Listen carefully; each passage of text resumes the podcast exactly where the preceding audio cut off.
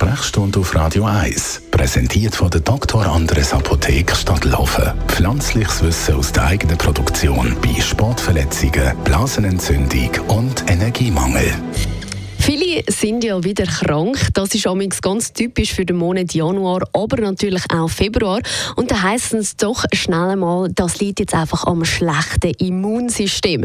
Merlin Guggenheim, unser Radio 1 Arzt. Jetzt mal schnell von vorne. Was ist denn jetzt Immunsystem genau? Was macht das? Das Immunsystem bei uns besteht aus einer komplexen Kombination von Zellen und Produkten von Zellen die uns helfen, uns gegen äh, Erreger von außen zu wehren, Viren und Bakterien, aber auch äh, Krebszellen abzubauen. So wie ich da stehe, habe ich so, behaupte Millionen von Krebszellen in mir. Jetzt gerade. Das ist eine furchtbare Erkenntnis. Aber es ist so.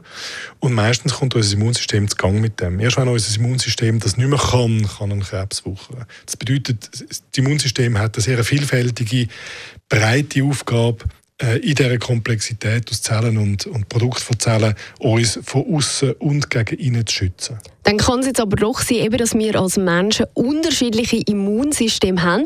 Manchmal vielleicht eben ein bisschen mehr anfällig, manchmal ein bisschen weniger. Wieso ist denn das genau so?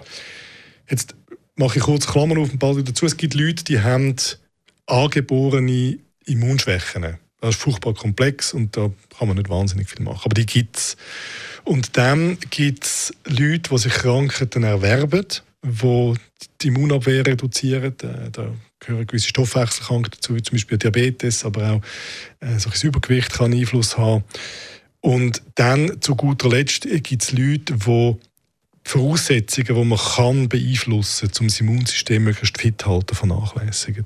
Dann höre ich jetzt aber richtig aus, oder? Eigentlich heisst es jetzt, abgesehen von diesen angeborenen Immunkrankheiten oder auch Diabetes beispielsweise, haben eigentlich viele eben ein gutes Immunsystem. Und doch sagen dann eben, wenn alle krank sind, es liegt einfach nur an dem. Kann man das dem Fall gar nicht richtig so sagen? Also das ist nicht falsch, aber wir müssen dann hingehen und sagen, was machst denn du vielleicht nicht optimal?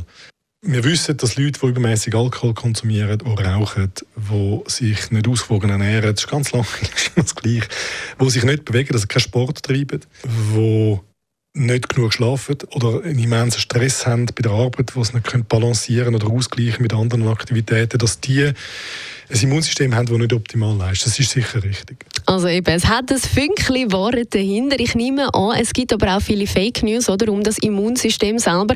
Wahrscheinlich hat das auch viele mit unterschiedlichen Vitaminen zu tun, die man da einnehmen kann. Da gibt es wahrscheinlich schon recht viel, Merlin. Also, was mir da in den Sinn kommt, sind vor allem die kommerziellen Angebote. Also, was man da alles kann kaufen kann, was das Immunsystem soll boostern ohne jede wissenschaftliche Basis, ist also schon noch eindrücklich. Oder? Und dann gibt es Sachen, die, die, die schaden nicht und es gibt vielleicht das eine oder andere, das nützt, wie Ginseng und ich weiß nicht was alles. Aber überwiegend ähm, nützt die Produkte dem Hersteller äh, ganz schwierig. Danke vielmals, Merlin Guggenheim, unser Radio 1 Arzt, zum Thema Immunsystem.